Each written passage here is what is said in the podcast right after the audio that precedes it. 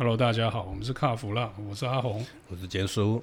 简叔今天又来讲一个有趣的业界的故事了，是，应该算爆料吧，也不能算爆料啦，反正这几天就觉得心情很烦躁，你知道吧？原本有一些那种比较独家的东西啊，就后来被别人抢走，就心头很干。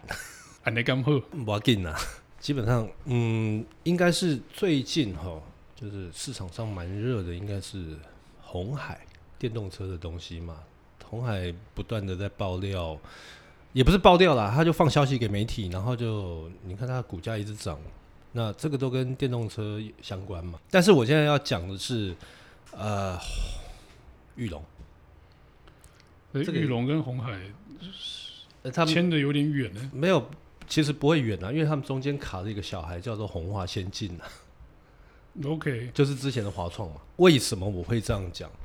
呃，之前我曾经在 CarLink 的那个网站上面，我写了一篇报道，就是有关于大家传闻已久，然后期待，其实市场也期待已久的这个高性能跨界 MBU。那个之前不是说快要停，就是事情好像做不下去，要停掉？对，它不是做不下去，而是因为它的产权是属于这个红海。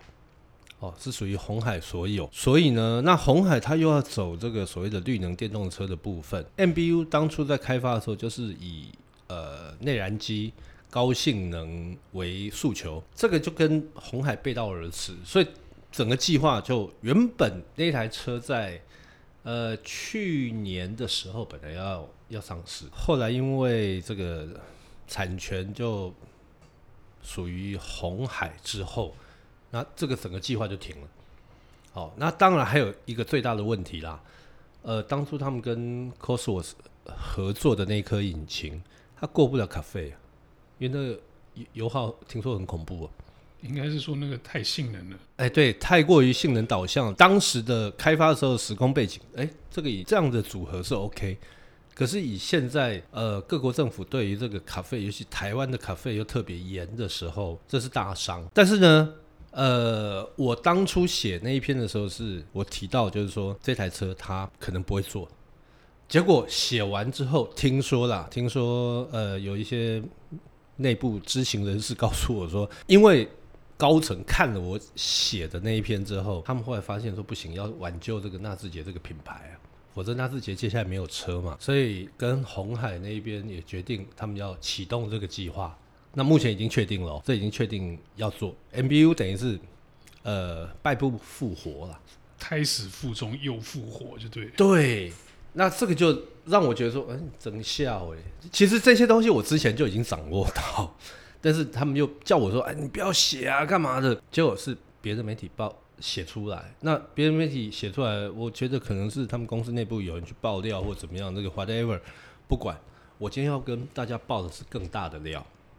你还有比这更大的料可以爆？有，是关于这台车，MBU 鸿华科那个先进接手之后的 MBU，其实它跟呃市面上人在讲说什么 HIM 什么什么联盟平台这个有关，有它有有一点点关系，但是它的基础还是架构在当时华创设计的这个 MBU 上面，然后它的动力改掉了。完全改掉，因为我刚才就讲了嘛，Cosworth 是二点零 Turbo 那一颗是过不了。那他们现在呢？呃，因为红海跟中国的吉利，他们现在是战略伙伴。那我的推测啦，我的推测可能会运用这个红海他们的这个集团的资源。接下来 MBU 这这台车的引擎可能会用到吉利的。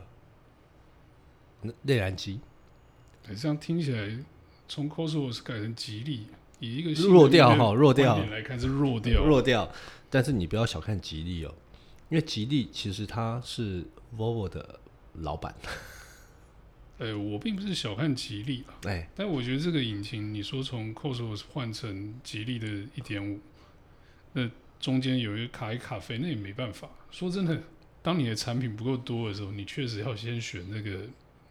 低低油耗、低污染指数的车子，不然的话，你就是整整场的车子卡费过不了，还要花钱跟人家买碳排。对，那可能听起来觉得说，哎、这个用吉利的有点逊。我先讲一下吉利好了。其实吉利他们在这个所谓的新能源，就电动车这一块哦，其实表现的没有其他中国自主品牌来的出色啦。哦，因为中国自主品牌蛮多的，但是他们在内燃机这一块其实还蛮强的。那据我所知啊，他们接下来会用的引，哎，MBU 会用的引擎，呃，应该排气量会在一点五到一点八左右。好，那这是呃涡轮增压，哎，三缸还是四缸啊？不知道，不知道，应该是四缸了，应该是四缸了，目前还不清楚。那但是你说这 turbo 这个有什么？反正市面上都有，但是它还有另外一个动力，呃，这个是确定的，他们应该会用一个一点五的 PHEV，这个屌了吧？用一点五再去串一个电动马达跟电池。对，然后哦，它是一点五涡轮增压的 PHEV，应该不增压。现在不增压的话，可能油耗都不会太好看。嗯呃，它以中国目前官方的数字来看啊，那一颗引擎它平均油耗下来大概七十公里一公升，七十公里应该是就是一点五 turbo 加 PHEV 混动的那个成绩，其实这样子蛮厉害的，真真的很厉害啊！那你等于是反正你平常平常你就用用用电就好了嘛，哦，就是当成电动车嘛。那你它又有动能回收啊，这些其实你要进加油站的次数会少很多。但是它真正厉害是在哪里？它虽然一点五，然后 turbo 又是 PHEV，它的马力大概在两百五到两百六左右。所以这个跟之前呃这个 Cosworth 那版那个涡轮版，其实相差大概四十到六十匹马力左右。所以说 Cosworth 可以做三百匹。对对对。当初 Cosworth 是三百匹的设定，两百六的 Hybrid 我觉得可以啊，当然可以啊。然后你又你又平均油耗大概在七十左右，只是这样的架构，不知道为什么脑袋里面一直有 Volvo 跳出来。你想太多了，可是可能你你说的也没错，因为这个东西是 Volvo 的强项。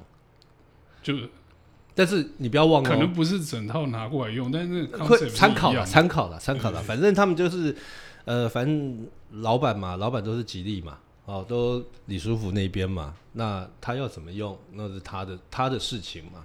那再加上，因为最主要是因为红海有这个资源，哦，那当然红海不是因为那纳智捷或者是红华才跟吉利合作，他们在之前就已经打算要合作，啊，只是说这个消息最近才浮上台面，很多人都觉得说，哦，他是因为有合。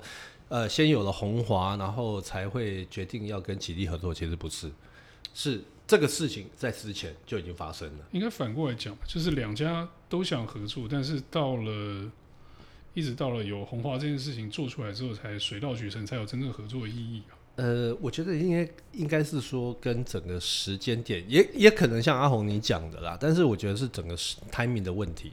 好，那我再回过头来讲一下 MBU 这个。呃，目前呐、啊，我得到的消息，呃，接下来的 MBU 它会做，嗯，会跟大家在二零一九年台北车展看到的那个概念车的形态会不太一样。哦，所以连外壳都打掉重练的意思？对，因为你二零一九，呃的东西，那大家看到外观嘛。可是你这台车可能要到二零二二最快哦，最快二零二二才要才要发表，才会出现。所以还有三年，三年哦，那距离二零一九三年。对，那你看三年的时间，然后就后来你你拿三年前的东西出来，市场消费者不把你骂死才怪。应该说了，拿旧的东西，最近这个造型设计的这个。潮流走向又有点变了，对，又开始在变。二零一九的东西出来，可能有一点点就感觉会很过时。不然你又不是复古，对不对？啊，这个这种复古会被人家笑，所以在外外形上面他们会做一些改变。那当然你说呃，像内装一些铺陈啊、配备啊这些，我觉得在这个二零二一今年好，甚至于说到明年第一季之前。他们都会做一些调整，因为那时候的技术不知道会变成什么样子，我们都很难去预测嘛。但是可以确定的一件事情是，他们会把 ADAS 变成 MBU 的全车系标配，从基本款就是标配 ADAS，全部。理想很丰满哦。听说他们现在目标的起跳售价大概在差不多一百一十万，很屌。欸、如果一百一十万，嗯，ADAS 全配，然后要 PHEV 又 PHEV 哦，我觉得这有看头。很有看头，对不对？对。但是他挂纳智捷，你会不会买？挂纳智捷这件事情，就要让人好好想一想。因为服务的问题，对不对？呃，服务的问题，你是说服务厂的问题，还是服务人的服务厂的问题？厂是不是变少了？对。然后维修上面也是因为。呃，其实一长期以来，纳智捷这个品牌哦，你说呃，大家爱用国货啊，怎么样的？我觉得我同意。但是你要台湾的消费者去爱用国货，你也要拿出一点诚意跟条件来嘛。呃，你说诚意跟条件，我觉得是听起来就很像在刁难人。也也不说一个最简单的就是，嗯，你品质够不够稳定？是是。呃，我要开车的时间多，还是跑修车厂的时间多？对。大家买车的人都是希望，就是说我的车可以，呃，好好的开，然后呢，少进，哎，就是正常的进，正常保养，我不要有事没事跑维修厂。没错，爆胎那种意外那种不算了，但是你不能动不动就是哎什么大灯烧、小灯烧、仪表不亮、导航不行这样子。我在网络上曾经看看到，就是大家对纳智捷的评价，他说，嗯，我买这个这个品牌的车子哦。哎、欸，车子不是在维修厂，就是在往维修厂的路上，听起来很讽刺嘛？这很讽刺啊，很讽刺嘛！哈，为什么会有这些问题？其实这个是纳智捷最大的致命伤。你说它产品嘛，我平心而论啊，它的产品不弱。哦，就是从它历来呃 M M 七啊、V 七啊、U 七啊这些一直以来，其实我觉得呃，除了那个 U 五跟 S 三这两台车以外了。我觉得其实纳智捷初期推出的车子啊，它都有切近这个市场的空虚点，呃，不能说空虚点，甜蜜点，甜蜜点，它就是那个定价跟那个车格是有搞头的。对，那后来就乱掉，乱了套嘛。那尤其是后来，后来这个用了这个一些动力啊，各方面那品质，那真的简直糟到不行。再加上他们当初是跟宏达电。哦，跟宏达电里面一起一起合作开发那个电装系统。对对对对对，我之前有听到一个，就是说车子上面的系统坏掉了，那这个一定要要回原厂嘛？纳智捷是无解，因为它所有呃有一些部分电装系统的 source code 是在宏达电的手上，宏达电没有开放，所以车怎么处理？对，所以这个就造成造成有一度。他们当初有呃，就是说跟手机连线的这个部分嘛，这个有很大的问题。其实他的问题就一直存在，而且卖车坐车一定要找这个 cost cost down，然后又又要好的东西。但是有时候我觉得纳智捷的那个 cost down 也太厉害了，因为出来的东西真的跟你想象的真的真的有很大的落差。现在也不是帮这个纳智捷或者是谁说话，以这个 MBU 啊。他在两年之后要问世的话，其实我觉得我还蛮期待的。为什么？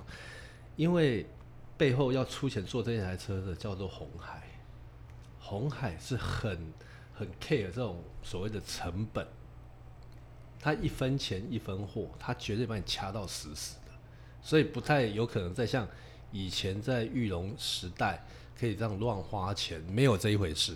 好，他一定就是每一分都要到位。而且他不能砸自己品牌。那我有听说啦，因为呃，你今天如果要重新启动这个所谓的 MBU 的时候，他所需要的资金呢、啊，听说在二十到三十亿左右。所以这又谁买单啊？红海，是红海要拿出来。真的假的、啊？对，我听到的是这样子的，但是不知道红海会不会会不会点头。但现在有消息就指出说，哦，红海愿意全面 support 嘛。那我也前几呃。前阵子去参加一个纳智捷记者会，那他们也有讲说哦，因为红海也确定要 support 这个纳智捷这个品牌嘛，那所以从这边的话，感觉上应该是这个红海就买单了。我觉得事情没这么简单呢。可是对红海来讲，这二三十亿，它最近股价飙成那个样子，你觉得二三十亿，那对他来讲是多的，好不好？你看看威斯康星州那一招，那二十亿可以嘴上说说，怎么拿出来还不知道。对，所以我觉得红海不可能白花花把钱掏出来，最后一定是某种技术转换，或者是说呃成品交换之类的。没有，因为因为最主要是。他们现在要启动这个电动车的这个计划哦，他们到时候会把一些技术，因为他们现在有很多的呃厂商加入了，那他到时候一些技术会先用在这个所谓的 M MBU 上面，MBU 等于是双方合作的试金石了，这么说。对，但是你说它是百分百分之百试金石吗？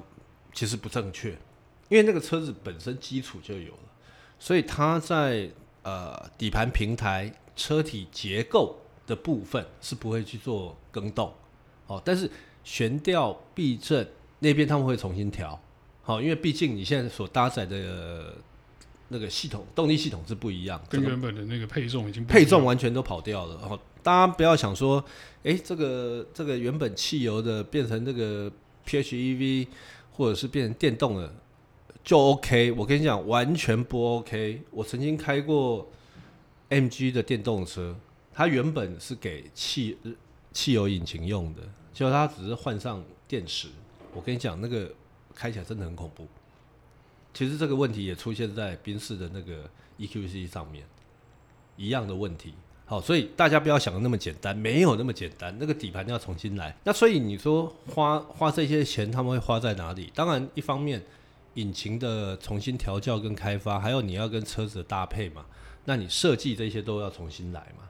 那你一些电装系统啊，各方面阿迪阿扎弄一弄，然后你还要认证，因为认证要重新来，所以你这样花下来，所以我这样看一看，时间大概两年差不多，差不多。所以至少是二零二二的事情。呃，二零二二，我个人推测啦，二零二二如果要看到车的话，二零二二第四季比较有可能，但是真正要卖是二零二三。合理啊，合理啊。合理嘛？好，推测起来就是二零二二年底的车展发表，然后让大家看车。二零二三的这个农历年农历年前先卖，先交车嘛，交一批嘛，对不对？当然这是顺利的情况之下啦，所以我倒觉得，呃，以接下来的纳智捷哈，因为纳智捷在今年之后，它只剩下两两款车可以卖，URX 跟那个 U 六，它的 M 七也要停。所以接下来大家在官网上面就只看到两台车。你看一个品牌，它只剩下两台车的时候，如果它还没有新的产品出来的时候，它怎么办？那干脆收起来不要玩好了。如果要续命的话，啊，不能说续命，就是公司要永续经营的话，你是必须要有足够的产品来支撑这个业务模式嘛？对对对对对。所以，呃，这个也就是接下来，我觉得那个。MBU 它接下来会是这个纳智捷这个品牌哦的一个救命仙丹。那还有前一阵子红海也说年底哦会有两款，呃，总共应该算三三款的，两款乘用车，一款小巴，就电动版的。呃，我跟各位报告一下，只有一款，就是之前纳智捷什么什么呃 U 五啊 S 三同一个底盘的电动车。哦，那也是车展上看过的。对，那个已经在路上跑过了，那个、那个、那个还好，那个没有什么新奇。另外一款是重新设计的，但是它只是修卡，它不还没有办法要卖。哦，那还有一个是小巴，那小巴是跟另外一个那个厂商他们合作的。那这个东西他们一定要在今年底之前赶快出来，哦，否则的话，红海它接下来一些电动车的的发展。跟跟其他的呃客户的这个这个合作可能会有一些联系会变慢，就是那个节奏就不对了。对对对对对。然后，而且它有纳智捷这个电动车的话，也可以帮纳智捷这个品牌，它的咖啡可以加一点分数哦，因为那很补啊，真的很补，一台车乘以十啊，是十倍。然后你说现在它也只有两款车，哎、欸，到年底，到今年年底，它只剩下两款车。应该算明年之后，它就只有两款车可以卖，所以在这个情况之下，那当然在这个中间，这个是 MBU 出来的中间，呃，UIX 可能会做一次小改款，那 U 六可能也会做一些调整。当然，我们也拭目以待啦。那我个人是非常期待这个 NBU 的出来啦，因为一点五 T 又 PHEV 还还蛮不错的，而且大概如果一百一十万起跳的话，我想如果说它的品质各方面都可以呃比过去的纳智捷更好的话，好，那又是国产车，又是这个价格带，然后又标配 ADAS，那我想。其他国产车可能有一些人会剉的蛋，当然我讲的不是牛头牌啦，Toyota 那个真的太强了。其他品牌可能可你刚讲这个东西啊，嗯，就有一种一直重播历史重演的这种感觉啊。什么叫历史重播？就是每次他新车出来，就是哎、欸，我们预先看到规格、看到架构，觉得哎，这个不错，然后到时候会变，对不对？对，然后最后出来的东西又是哎。欸怎么跟原本讲的好像不太一样？看起来哪里不太对劲，不太跟原本想象不一样的状态。那就看他们呃那个有高智慧的高层看怎么去想，怎么去规划这个东西的。对，还还有一段时间嘛，二零二二年底嘛。呃、对，那个还早。但是其其实说真的啦，那个变数还蛮大的啦。那万一万一这个全球晶片又大大缺的时候，那这个又会造成另外一个大问题。哦，不过还好啦，纳智捷反正卖的车也没多少，晶片应该对他们来讲不是太大的烦恼。他们要困扰的反倒是说，目前的车子怎么卖，那才是一个问题啊。对，但是我突然想到，他们之前好像就是跟电子业的那个合作的这个之前的那个记录，好像也不是太愉快。哎、对，那不过不过，我想以这个呃背后哦，红华后面背后是红海。他这个，我想这关系又跟玉龙跟其他的这种电子业的关系又不太一样了，所以我这一点我倒比较不担心。嘿，哦、我担或许是个方向。对，我现在担心的反倒是说玉龙三义厂那边出来的生产品质，那公差会不会太大？这个是我比较担心的事情。不过没关系啦，反正而且赢过特斯拉应该就好了啊。特斯拉的话，几乎几乎大家都会赢它啦，就在台湾的部分啦。大家应该都会赢他，那特特斯拉我们就不要谈了。那不过我倒觉得，总之还有两年啦，好，那就让让大家看一看到时候是不是 NBU 真的如我们所讲的，就是会是那个样子哈。那就让大家一起期待了啊，也多帮他们加一点油哦啊，要绕亏也绕亏也没关系啊，反正讲一讲大家忘了就算了啊，就大家就等二零二二或二零二三。呃，搞不好六个月后我们又要录一集这个计划赶不上变化，又被停掉，对不对？后续的故事可能有不同的发展，也说不定。对，反正我们到时候会随时随随时帮大家掌握了。OK，好啊，那我们这一集这个预测未来 MBU 的的内容就到这边告一段落，谢谢大家。